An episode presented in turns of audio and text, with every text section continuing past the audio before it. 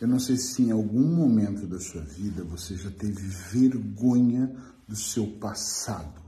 Se em algum momento você já viveu aquela situação de tomara que ninguém descubra o que aconteceu ou da forma que aconteceu, para que eu não seja julgado, julgada, para que as pessoas não se afastem de mim. Eu não sei se você já teve aquela sensação de, meu Deus, estou numa situação que o, chão tem que se abrir, um buraco e eu pular e eu ficar lá quietinho, escondido, porque eu não quero que as pessoas vejam as minhas cicatrizes. Eu sou Eric Pereira, sou hipnoterapeuta, trabalho aqui em Portugal e sempre que eu posso eu trago uma dica terapêutica em vídeo e em forma de podcast para fazer você refletir um pouco mais. A minha maior intenção é ajudar você no seu processo de evolução. Como, Eric? Fazendo você pensar fora da caixa para que você tenha aqui um uma noção diferente da sua vida e possa viver a vida um pouco mais em paz. Não tenha medo, não tenha vergonha das suas cicatrizes. Eu atendo pessoas em consultório que vira e mexe reclamam de e se ele descobre que no passado eu fiz isso? E se ela descobre que no passado eu agi dessa forma? E se os meus amigos, ah, se soubessem que eu Deixa eu te contar uma coisa. Todos nós temos cicatrizes. E é claro que alguns de nós preferem esconder essas cicatrizes por vários motivos, mas eu diria que um dos que eu mais vejo é o medo do julgamento. O que, que as pessoas vão pensar se souberem que naquela relação eu fui mais tóxico? Eu vou te adiantar uma coisa que eu falo muito aqui, que é, primeiro, que o que as pessoas vão ou não pensar de você não faz a menor diferença na sua vida. Acredite no que eu estou dizendo, alguém que tem bastante experiência atendendo pessoas que travaram suas vidas, que limitaram o seu sucesso, criaram uma linha invisível, porque se, sempre se preocuparam com a opinião das pessoas. As pessoas vão ter a sua opinião sobre você, você tentando agradar elas ou não, isso é delas, é o filtro que elas têm interno, não é sobre você. Elas sempre vão ter. Então, perder tempo tentando agradar e tentando fazer mais e tentando ser mais para que aquela pessoa te ame é uma grande perca de tempo, de energia. Você poderia estar vivendo a vida de forma intensa. Então eu não me preocupo com a maneira como eu vivo, eu me preocupo se a maneira que eu vivo está fazendo sentido para mim. E pensando dessa forma, todos nós temos um passado, uma vida inteira onde em algum momento nós tínhamos menos conhecimento, menos recursos internos, eh, nós tínhamos tudo era menos. Então que as pessoas vão imaginar se souberem que no meu passado, por exemplo, eu muitas vezes deixei os meus filhos de lado, a minha família, e queria ficar milionário. Isso na minha vida é verdade. E não, não vi os meus filhos crescerem no início da infância deles. Muitas, eu não lembro de um filho meu que eu vi andar, nossa, andou os primeiros passos, aquela coisa de família talvez mais equilibrada, se é que existe isso.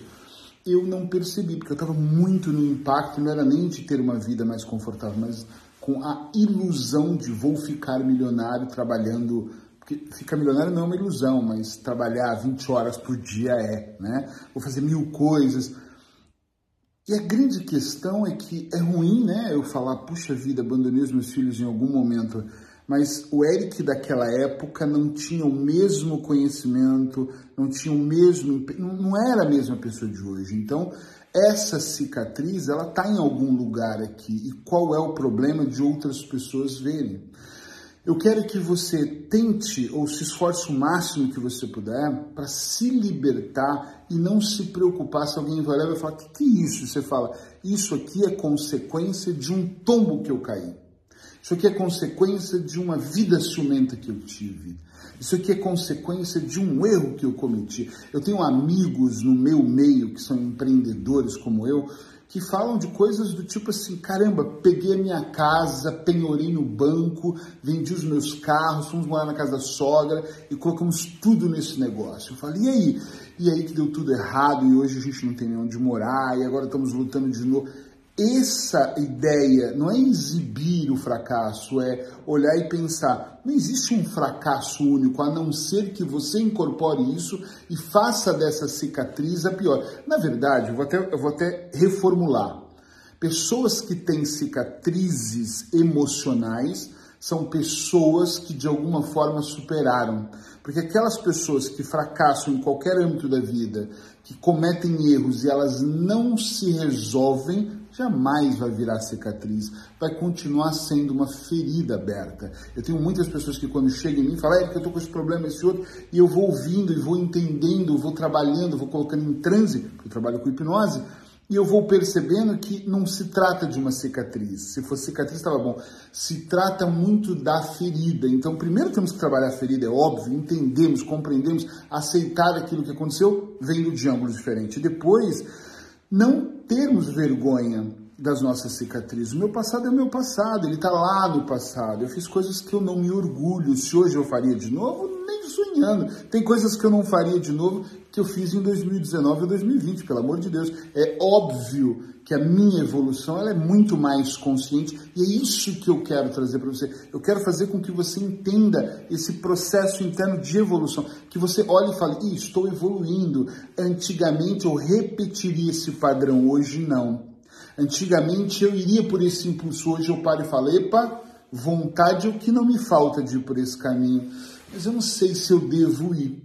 É muito importante se você, atenção, está num propósito, num caminho de evoluir, que seja 1% aí por dia, um pouquinho todos os dias, é importante você entender alguns conceitos. E um deles, sem nenhuma dúvida, é não tenha vergonha de quem você já foi. Eric, mas é que eu deixei, esquece, não importa se você foi preso, se você bateu, se você agrediu. Eu tenho uma, um paciente que ele fala para mim: caramba, minha primeira relação eu agredi a minha mulher. E qualquer homem, claro, pensa, seu monstro. Eu pensei: caramba, o que aconteceu?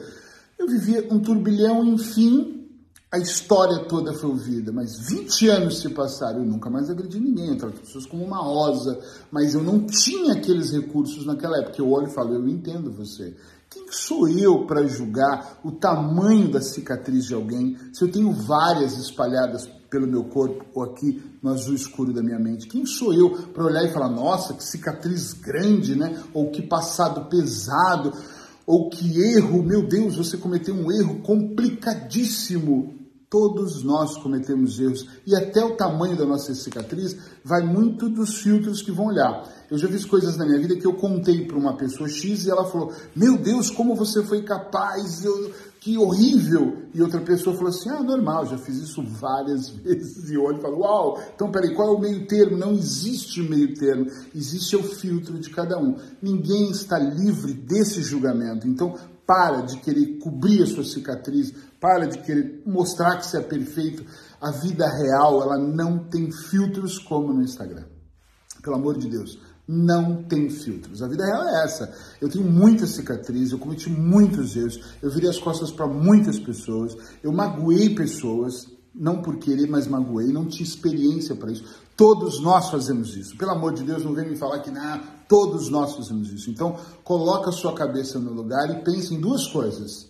Ou é ferida, então não está bem resolvido, hum, aí dói. Porque quando alguém mexer, ai, vai doer a ferida. Cicatriz você bate, você mexe, já não dói mais. E não tenha vergonha que outras pessoas vejam a sua cicatriz, faz parte de você, faz parte da sua história. Para finalizar, eu vou dizer uma coisa: olha, se você é quem você é hoje, se você tem a clareza mental que você tem, se a sua vida é um bocadinho melhor já, se você olha e fala, caramba, eu não repetiria essa questão, isso não foi um erro, foi um desacerto, ou seja, eu não fui lá e falei, hoje, quarta-feira de manhã eu vou errar, eu simplesmente aconteceu por falta de experiência. Você já está num processo de evolução, você já sente isso, você já percebe isso, então você vai interrompendo o padrão que te levava a fazer aquilo que hoje em dia é óbvio que você não faz mais.